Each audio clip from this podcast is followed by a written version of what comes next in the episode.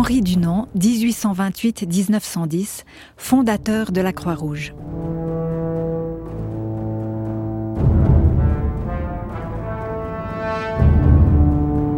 Nobel de la paix, fondateur de la Croix-Rouge, pour sûr, Henri Dunant compte parmi les personnalités les plus célèbres de la planète.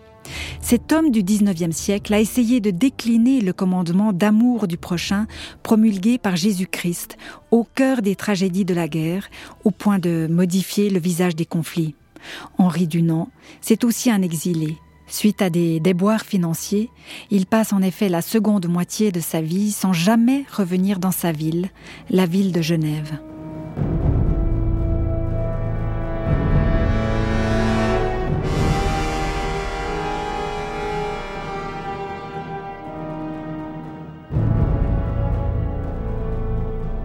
Henri Dunant est né en 1828 dans une famille de la bourgeoisie protestante de Genève. Sa mère, Anne-Antoinette, née Colladon, est issue d'une des familles les plus prestigieuses de la ville. Ses ancêtres sont des juristes influents de la ville de Bourges, passés à la Réforme.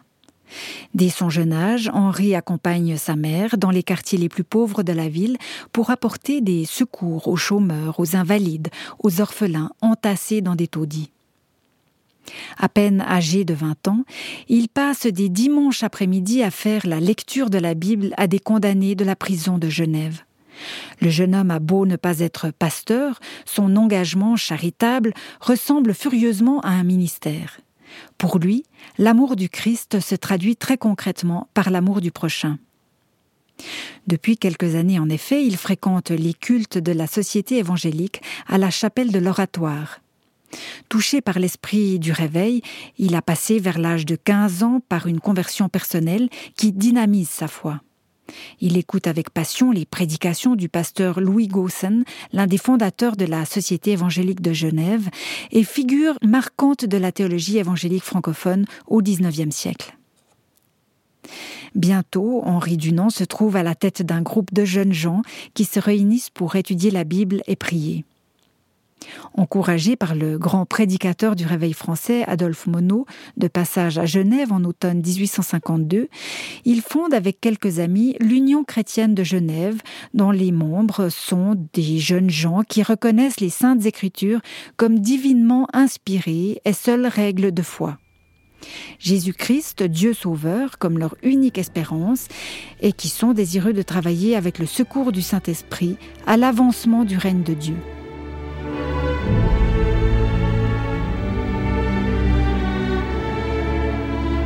L'enthousiasme communicatif euh, de Henri Dunant et son sens des relations l'incitent à établir des contacts suivis avec des groupes similaires qui apparaissent dans l'élan du réveil à Paris et dans diverses localités du sud de la France. Il devient la cheville ouvrière d'un réseau qui se rattachera aux unions chrétiennes de jeunes gens, fondées en Angleterre par George Williams. En même temps, il est secrétaire de l'Alliance évangélique de Genève.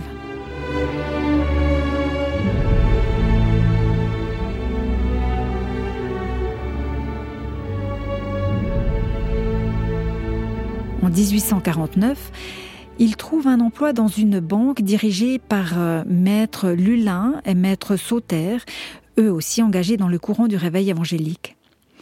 Cette banque forme des projets de développement en Algérie où elle dispose d'une concession de 20 000 hectares octroyée par l'empereur Napoléon III.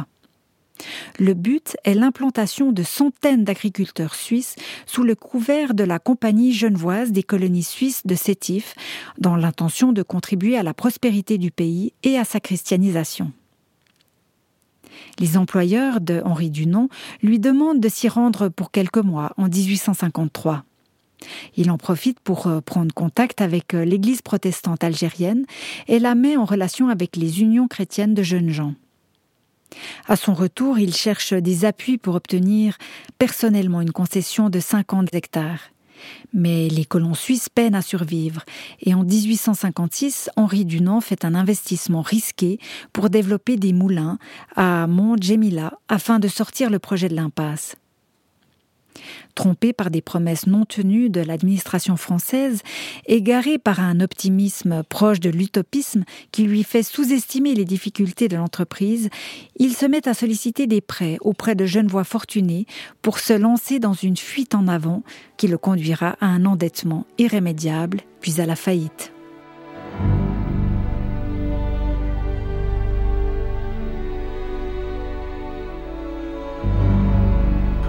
1858, il écrit une notice sur la régence de Tunis, comme une manifestation d'estime pour le bey de Tunis, qui a été parmi les premiers souverains à abolir l'esclavage, ce qui lui vaut d'être décoré par le bey de l'ordre du mérite, la plus haute distinction tunisienne et la première distinction internationale pour Henri Dunant.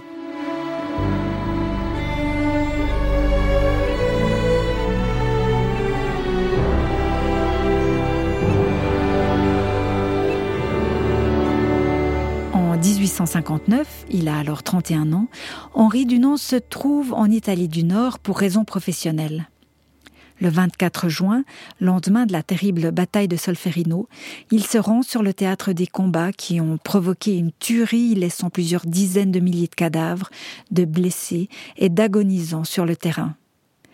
Il soigne les blessés, prie avec les mourants, console ceux qui souffrent, et puis il écrit une lettre pathétique à ses amis de la Société évangélique de Genève, dont voici quelques lignes. Depuis trois jours, je soigne les blessés de Solferino, à Castiglione, et j'ai donné des soins à plus d'un millier de malheureux. Nous avons eu quarante mille blessés, tant alliés qu'autrichiens, à cette terrible affaire. Les médecins sont insuffisants. J'ai dû les remplacer tant bien que mal avec quelques femmes du pays et les prisonniers bien portants. Je ne puis m'étendre sur ce que j'ai vu.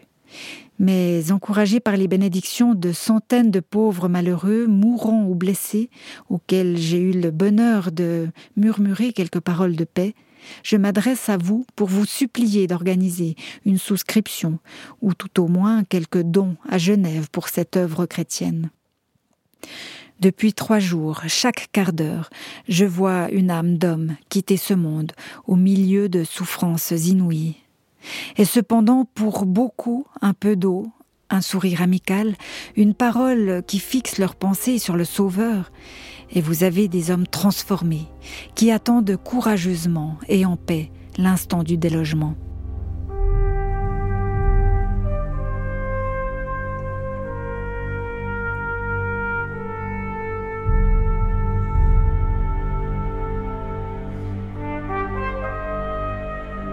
Valérie Boissier, comtesse Agénor de Gasparin, une fille du réveil, femme de lettres et philanthrope genevoise bien connue, reçoit une lettre similaire à celle reçue à la Société évangélique et les deux destinataires prennent la même initiative. L'affaire publiée dans le journal de Genève du 8 juillet 1859. Valérie Boissier organise en urgence un envoi de charpilles, de bandes, de chemises, de linge, de désinfectants.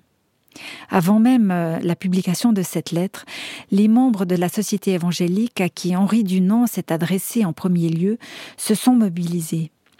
Jean-Henri Merle Daubigné, professeur de la faculté de théologie de l'oratoire, saisissant l'occasion de l'Assemblée générale de la Société évangélique les 29 et 30 juin, lance un appel pour la création d'un comité pour les blessés. En temps de guerre, les chrétiens doivent se montrer enfants de paix. Il faut des prières, il faut des hommes, il faut de l'argent, plaide-t-il. Il y a des gens fortunés parmi les membres de la société évangélique. Séance tenante, 2000 francs sont récoltés. Et le lendemain, un comité d'action est mis sur pied, présidé par Adrien Naville, ancien conseiller d'État et président de la Société évangélique. Le comité se voit chargé de gérer cet argent et d'envoyer des infirmiers sur les champs de bataille de Lombardie. Adrien Naville met sur pied une souscription qu'il fait connaître par le journal de Genève. Des volontaires s'annoncent, l'argent afflue, on prie. Un évangéliste et trois étudiants de la faculté de théologie évangélique se mettent en route sans délai pour la Lombardie. Ils resteront sept semaines à Solferino, pensant les blessures, soutenant moralement et matériellement des multitudes de blessés entassés dans des ambulances de campagne, des fermes, des églises. Il distribue aussi des traités évangéliques, ce qui provoque leur arrestation et leur mise aux arrêts pour quelques heures. Cette réaction immédiate de la société évangélique à l'appel de Henri Dunant est le germe de la Croix-Rouge internationale qui sera fondée quatre ans plus tard. On ne peut qu'être impressionné par le dynamisme et l'efficacité de ce groupe de chrétiens soucieux de mettre en pratique leurs convictions. Contrairement à certaines caricatures qu'on en a faites, le réveil de Genève n'était pas une simple effusion sentimentale ou une crispation sur l'orthodoxie doctrinale. Quant à Henri Dunant, il se démène dès son retour pour éviter que retombe l'élan de compassion suscité par son cri d'alarme. Membre de facto du comité pour les blessés, il précise que cette œuvre, certes inspirée par l'Évangile, ne doit pas pour autant devenir un instrument de prosélytisme. Pourtant, lorsque Adrien Naville rend compte dans son rapport d'activité du 1er septembre de l'efficacité de la distribution des secours et remercie les donateurs, il ne manque pas de souligner que cette entreprise a été l'occasion d'une large diffusion de l'Évangile.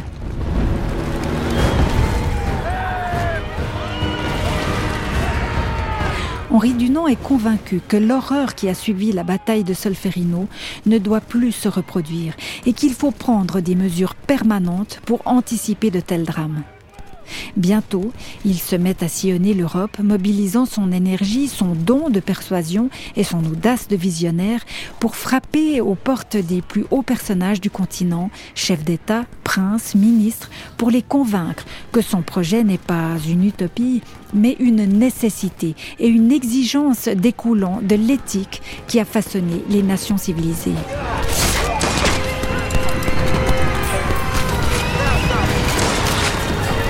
La réputation de Henri Dunant le précède, car il a publié en 1862 son célèbre Souvenir de Solferino, un petit livre de 70 pages, poignant et persuasif, qui a été diffusé dans toutes les chancelleries d'Europe auprès des écrivains, artistes et autres personnalités influentes.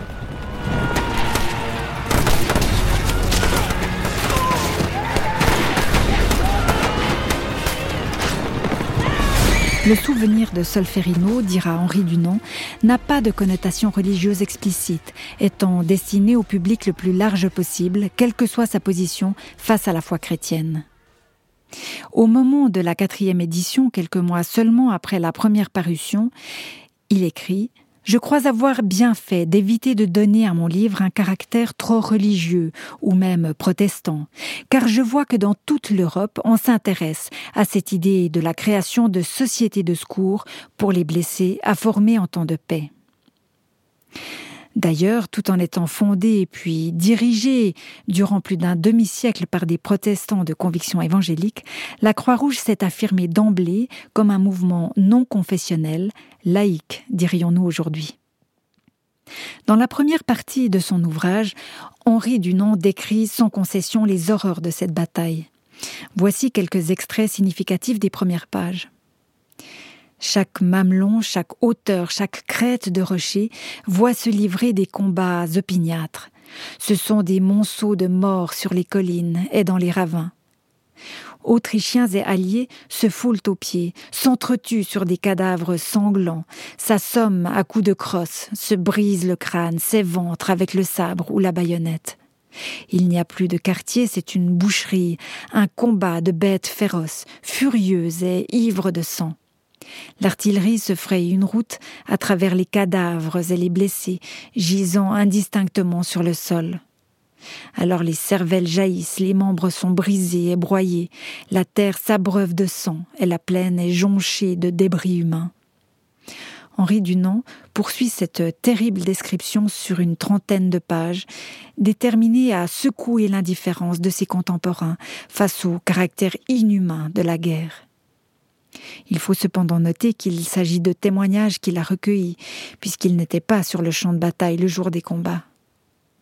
Il en a eu cependant confirmation en s'y rendant le lendemain.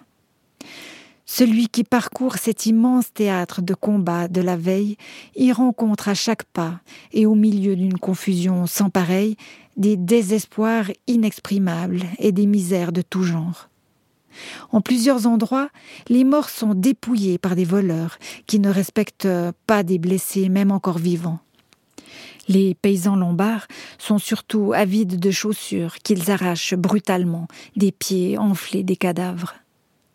Et puis l'auteur raconte comment il a tenté d'organiser des secours tant bien que mal, avec l'aide de la population des villages avoisinants. Quoique chaque maison soit devenue une infirmerie et que chaque famille ait assez à faire de soigner les officiers qu'elle a recueillis, j'avais néanmoins réussi, dès le dimanche matin, à réunir euh, un certain nombre de femmes du peuple qui secondent de leur mieux les efforts qu'on fait pour venir au secours des blessés. Les femmes des Castiglione, voyant que je ne fais aucune distinction de nationalité, suivent mon exemple en témoignant la même bienveillance à tous ces hommes d'origines si diverses et qui leur sont tous également étrangers. Tutti fratelli, répétait-elle avec émotion. Honneur à ces femmes, à ces jeunes filles de Castiglione. Rien ne les a rebutées, lassées ou découragées.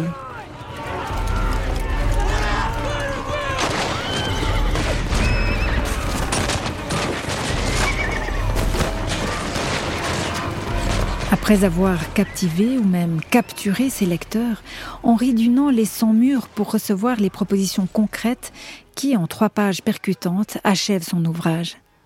Là encore, quelques extraits ne sont pas superflus. Ce petit livre a marqué l'histoire, tout le monde en connaît le titre, mais rares sont ceux qui, aujourd'hui, ont l'occasion de le lire. Écoutez. Il faut des infirmiers des infirmières volontaires, diligents, préparés ou initiés à cette œuvre et qui, reconnus et approuvés par les chefs des armées en campagne, soient facilités et soutenus dans leur mission. Il y a donc là un appel à adresser, une supplique à présenter aux hommes de tout pays et de tout rang, aux puissants de ce monde comme aux plus modestes artisans, puisque tous peuvent, d'une manière ou d'une autre, chacun dans sa sphère et selon ses forces, concourir en quelque mesure à cette bonne œuvre. À cette proposition assez générale et qui n'a rien d'irréaliste, on succède une autre, plus ambitieuse, plus audacieuse aussi. Dans des occasions extraordinaires comme celles qui réunissent des princes de l'art militaire de nationalités différentes, ne serait-il pas à souhaiter qu'ils profitent de cette espèce de congrès pour formuler quelques principes internationaux, conventionnels et sacrés lequel, une fois agréé et ratifié, servirait de base à des sociétés de secours pour les blessés dans les divers pays d'Europe il est d'autant plus important de se mettre d'accord et d'adopter d'avance des mesures que, lors d'un commencement d'hostilité, les belligérants sont déjà mal disposés les uns envers les autres et ne traitent plus les questions qu'au point de vue unique de leurs ressortissants. Enfin, à une époque où l'on parle tant de progrès et de civilisation, et puisque les guerres ne peuvent toujours être évitées, n'est-il pas urgent d'insister pour que l'on cherche à en prévenir ou tout au moins à en adoucir les horreurs, non seulement sur les champs de bataille, mais aussi et surtout dans les hôpitaux, pendant ces semaines si longues et si douloureuses pour de malheureux blessés? Les dernières lignes sont en un sens prémonitoire, bien que l'auteur se soit hélas trompé quant à la durée des guerres. Si les terribles moyens de destruction dont les peuples disposent actuellement paraissent devoir à l'avenir abréger la durée des guerres, il semble que les batailles n'en seront en revanche que plus meurtrières. Et dans ce siècle où l'imprévu joue un si grand rôle, des guerres ne peuvent-elles pas surgir de la manière la plus soudaine et la plus inattendue? N'y a-t-il pas dans ces considérations seules des raisons plus que suffisantes pour ne pas se laisser prendre au dépourvu?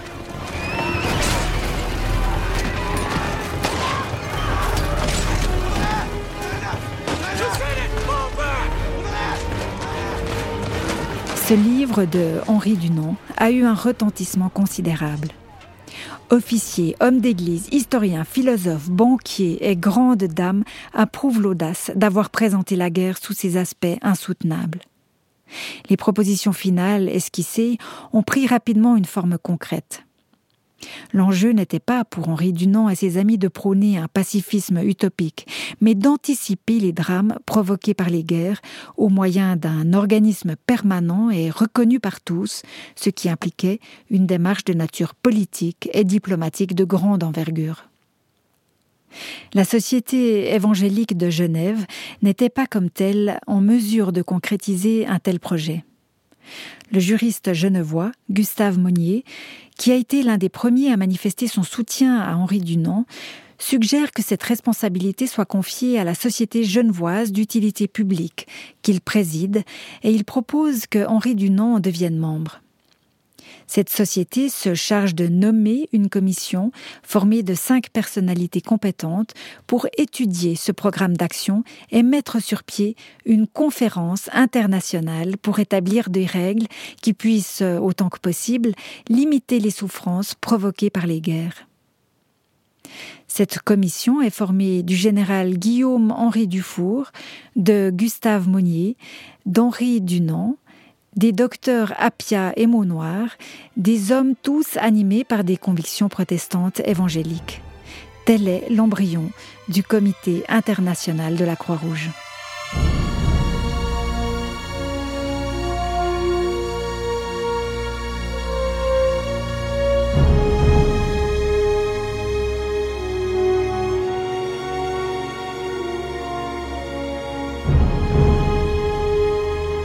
Première conférence internationale, présidée par le général Dufour, se tient à Genève à l'automne 1863, en présence de représentants de 17 pays. Elle propose que les États européens s'engagent à créer des détachements de secouristes non armés et neutralisés, munis d'un brassard blanc comme un signe distinctif, appelés à soigner les blessés sur les champs de bataille sans distinction de nationalité. On demande que soit octroyé un statut de neutralité aux ambulances et hôpitaux militaires, au personnel sanitaire, aux volontaires et aux blessés. Très tôt, on ajoute sur la proposition du général Dufour une croix rouge sur le brassard blanc ainsi que sur les véhicules transportant les blessés. Pendant que ses collègues du comité international élaborent les bases juridiques du mouvement, Henri Dunant prend son bâton de pèlerin pour plaider la cause de la Croix-Rouge auprès des dirigeants politiques. Mais il prend des initiatives au nom du comité sans le consulter. Au début, ses collègues ne peuvent qu'applaudir à ce qu'il nomme cependant la témérité de Dunant. Bientôt, cependant, les relations se détériorent. Henri Dunant est un visionnaire, ressenti souvent comme un utopiste. Grisé peut-être par ses succès auprès des plus hautes personnalités européennes, son individualisme finit par irriter les autres membres du comité. À une lettre de reproche diplomatique de Gustave Monnier, Henri Dunant répond Je crois avoir fait tout ce qu'il m'était possible pour faire aboutir et marcher notre œuvre. Je désire maintenant m'effacer complètement. Ne comptez pas sur moi pour un concours actif. Je rentre dans l'ombre, l'œuvre est lancée, je n'ai été qu'un instrument dans la main de Dieu. Maintenant, c'est à d'autres mieux qualifiés que moi, à la pousser et à la faire marcher. En mai 1864, une conférence diplomatique officiellement constituée de plénipotentiaires envoyés par les pays européens se tient à nouveau à Genève.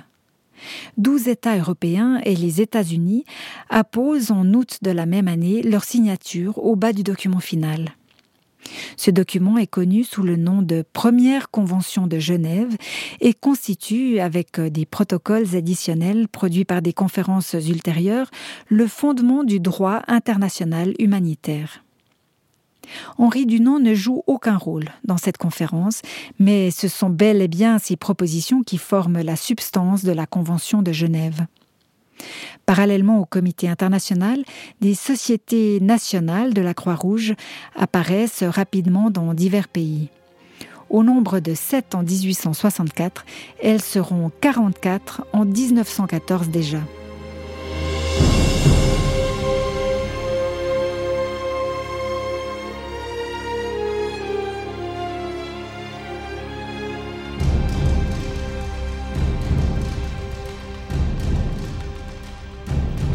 1867 est la date d'un grand tournant, d'un grand drame aussi dans la vie de Henri Dunant. Incapable de rembourser les dettes de ses investissements aventureux en Algérie, il est déclaré en faillite et fait perdre des sommes considérables à de nombreuses familles fortunées de Genève. Frappé d'une telle infamie, il ne peut rester dans le comité de la Croix-Rouge et Gustave Monnier lui-même demande sa démission. Henri Dunant quitte Genève pour ne plus jamais y revenir. Les 40 dernières années de sa vie sont marquées par la tristesse et l'amertume, l'errance en diverses villes européennes qu'il serait trop long d'énumérer. Parfois, seul le soutien de son frère, Daniel, lui permet de survivre. Henri Dunant continue pourtant de promouvoir ses idées, fonde des organes de secours qu'on lui reproche de mettre sur pied pour concurrencer la Croix-Rouge, dont il ne cesse de revendiquer la paternité, à juste titre d'ailleurs. Il multiplie les projets humanitaires, surtout durant la guerre franco-allemande de 1870 à 1871. En 1887, il s'établit dans une pension à Heiden, localité retirée du canton d'Appenzell, en Suisse orientale. Il y restera jusqu'à la fin de ses jours en 1910. Dans les périodes où il est épargné par la maladie ou un état dépressif, il continue d'écrire et de formuler des propositions. Il soutient par ses écrits et ses conférences l'idée d'un recours à un arbitrage international comme moyen de préserver la paix. Il se préoccupe également de la protection des prisonniers de guerre et du contact avec leurs familles. Une idée qui lui était chère dès le début, mais que le comité de la Croix-Rouge a longtemps écartée, la jugeant politiquement irréalisable. Pourtant aujourd'hui, c'est un des points forts de l'action de la Croix-Rouge internationale.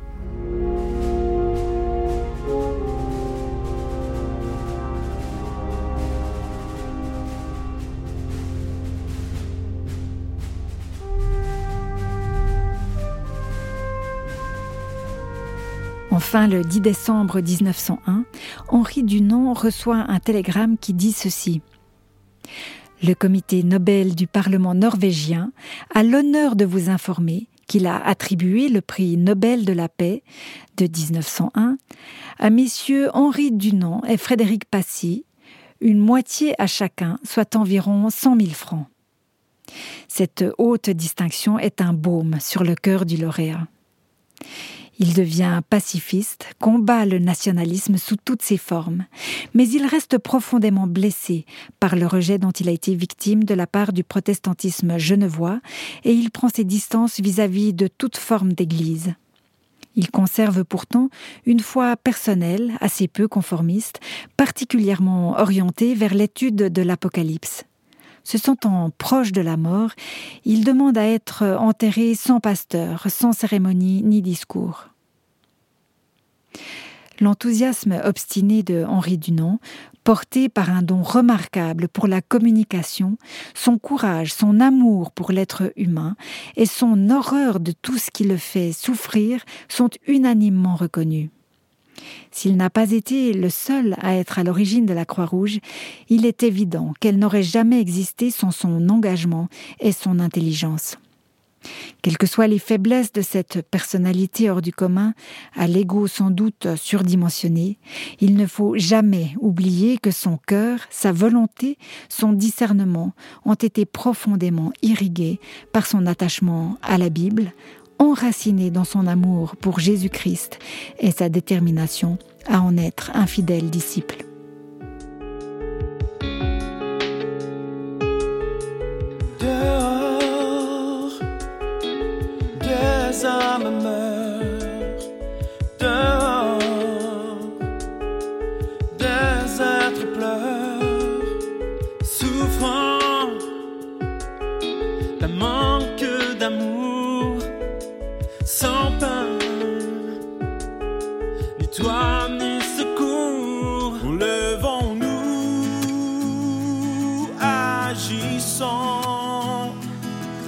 En